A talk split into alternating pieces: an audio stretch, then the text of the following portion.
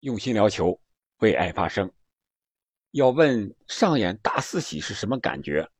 你别问我，为什么呢？不是我没有上演过大四喜，而是我经常上演大四喜，上演多了也就没什么意思了，很平平常常的事情了嘛。不过今天你要问问德布劳内，开个玩笑啊，咱们业余足球平常玩和这个职业足球在正式比赛中上演大四喜，那是不可同日而语的。那是天壤之别的啊！所以说，今天我们就聊聊上演了大四喜的德布劳内这场比赛，曼城对阵狼队的这场比赛。这场比赛三分过后又拿了四个净胜球，曼城五比一取胜啊！如果不出什么意外的话，看似曼城夺冠，只要最后两场不输球，哪怕输球也有可能夺冠。但是，凡事都怕但是，但是什么呢？我觉得这场比赛虽然是大胜了，但是我觉得对于瓜帅来说应该是喜忧参半的。为什么说喜忧参半呢？接下来我们就聊聊这个话题。这里是喜马拉雅出品的《憨憨聊球》，我是憨憨。首先说说这场比赛吧。这场比赛德布劳内的状态确实是非常的好，信心也非常的足，进球欲也非常的强烈。开场不到六分钟吧，他就。第一脚射门取得了进球，啊，当时是他在应该是狼队的右路防守区域，这个内部这个位置，中后卫和边后卫结合部这个位置，啊，是碧玺送给他一脚直塞身后球，他用左脚打球门的远角，将球打进球网。这个球看出狼队在防守方面啊，本场比赛还是相对来说比较开放的，不像打切尔西那种。那个时候防守强度那么大，呃，球员，呃，上抢也不是那么凶啊，所以说，我觉得曼城本场比赛打一个大比分，应该是从这个进球开始就可以预示有一个大比分了，啊，随后狼队也打出了两次反击，第一次反击是被拉波尔特给铲抢了，最后射门之前那一下被从后面追回来的拉波尔特给铲断了，但是没过几分钟。狼队的反击又来了啊！这次是曼城在前场传球，在禁区之内，斯特林玩了一个小穿裆，想助攻给前面的这个福登，但是这个球被狼队的球员给解围了。解围之后就落到了前场的西蒙内斯的脚下。这时候西蒙内斯和他的前场的内托来了一个交叉换位，西蒙内斯带球往右侧突破，而这个内托呢是往左侧跑。这一交叉换位，曼城的后防线就有些乱了。然后内托拿球之后，又传给了后插上的登东克尔，登东克尔一脚推射将球打入网窝。不到五分钟，狼队就把比分给扳平了。这个时候，我们就能感觉到曼城防线的隐忧了。我想这也是瓜迪奥拉的隐忧之一。后防线上的大将都受伤了，沃克、斯通斯。迪亚斯，本场比赛随后这个，呃，拉波尔特唯一的正牌中后卫也受伤了。本场比赛和他搭档的费尔南迪尼奥是后腰，是老将，没办法回来给他打中后卫了。明显看到拉波尔特受伤下场之后，这场比赛狼队的前锋线突的更厉害了。他是一受伤下场，是这个罗德里打后腰位置的回来和费尔南迪尼奥搭档打的是中后卫。你想想，这场比赛，曼城只能是以攻代守了，没有办法呀，都是小个阵容，只能拼脚下活，只能用传控来防守。好在呀，本场比赛德布劳内的状态是真好，要你放在福登啊、斯特林呀，福登似乎也被斯特林给感染了，总是快乐足球。本场比赛福登也是单刀的时候有一个打到门柱上的机会，斯特林呢更是。除了单刀不进之外，还有一次是在门前近在咫尺的机会没有踢正，踢呲了，让球直接滚到底线，然后自己呢是骑上了门柱啊，就像想跳钢管舞一样。你想想他快乐到什么程度？你也可以想象这个球离门线有多么的近。踢完球之后，直接是骑上了门柱。哎呀，斯特林真是，但是得不到那第二个进球。还和斯特林快乐足球有一些关系。当时和第一个位置几乎相同的地方，德布劳内又拿到球了。这个球德布劳内没有直接射门，而是用右脚端给了插上的这个斯特林。斯特林在和守门员这个争抢之中啊，没有碰到球，但是也是跟扰到门将了啊。门将把这个球给挡出来了，然后后插上的德布劳内用左脚又一脚推射，这次是打的近角，将比分又扩大为二比一。在丢球之后呀，镜头给到了这个狼队的教练席，因为狼队的这个呃主教练拉热已经是阳性，包括几个助理教练也都是阳性，所以说不能临场指挥。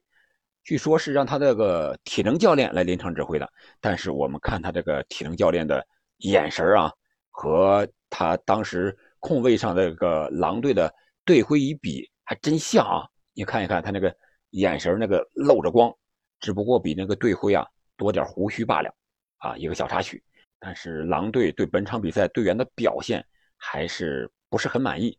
但是没有办法呀，你用曼城这样对手来演练自己的队伍，那你不得多丢球吗？我们继续说德布劳内的第三个进球，第三个进球还是左脚。当时曼城在前场罚界外球，是二十七号罚的，然后七号是斯特林，这个球他被对方的后卫给绊倒之后。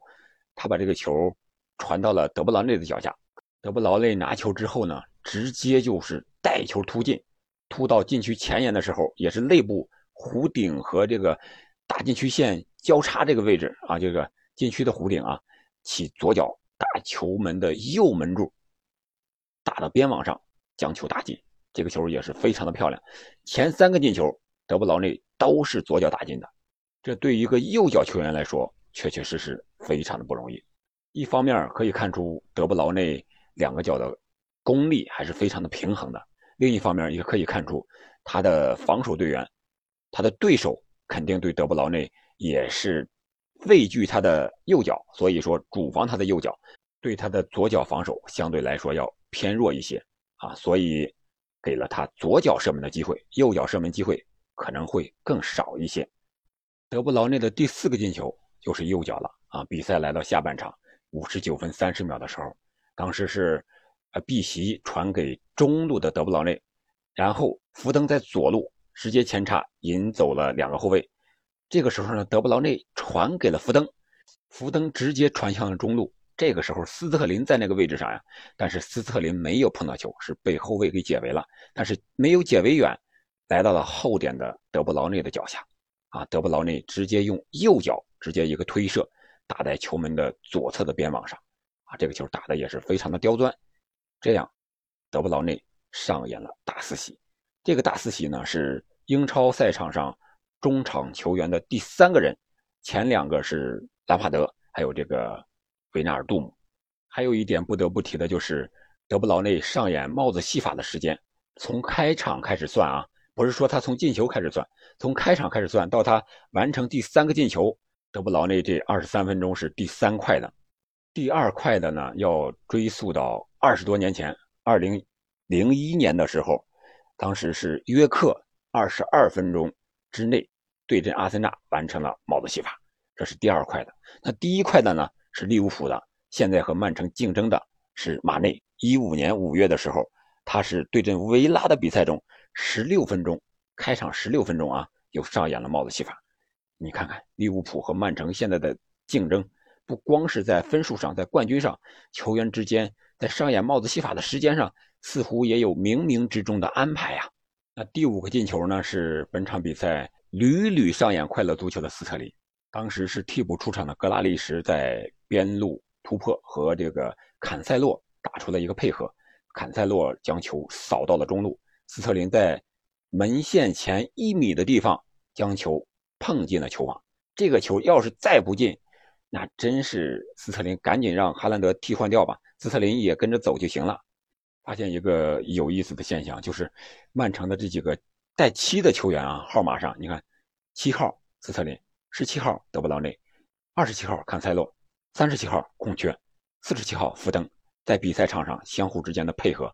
确实非常的默契，相互之间啊都有助攻啊，都有传球啊，这样这个比赛的比分就是五比一了。其实最后时刻，德布劳内还有上演五子登科的机会只不过是一脚左脚的射门打在了右侧的门柱上啊，这个球非常的可惜。如果是能上演五子登科的话，那德布劳内应该成为英超的第一人了。中场球员一场比赛进五球，确确实实非常罕见。我刚才一开场的时候说，瓜迪奥拉喜忧参半，忧的除了是这个后防线上这几员大将都受伤了，尤其是中后卫，但是边后卫也不是特别稳定啊。你像这个金琴科，本场比赛有那么两次被对手断球，还有一个是。被对手在后边生生给抹过去了，他没有办法用手犯规。另外一个隐忧点就是前场的得分点啊，现在看似解决了啊，为什么？因为他签下了哈兰德。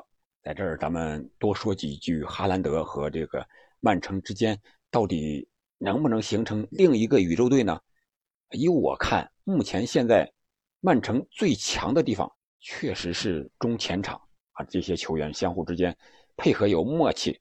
也能传出球来，脚下技术也非常好，特别是由德布劳内这种中场传球的大师。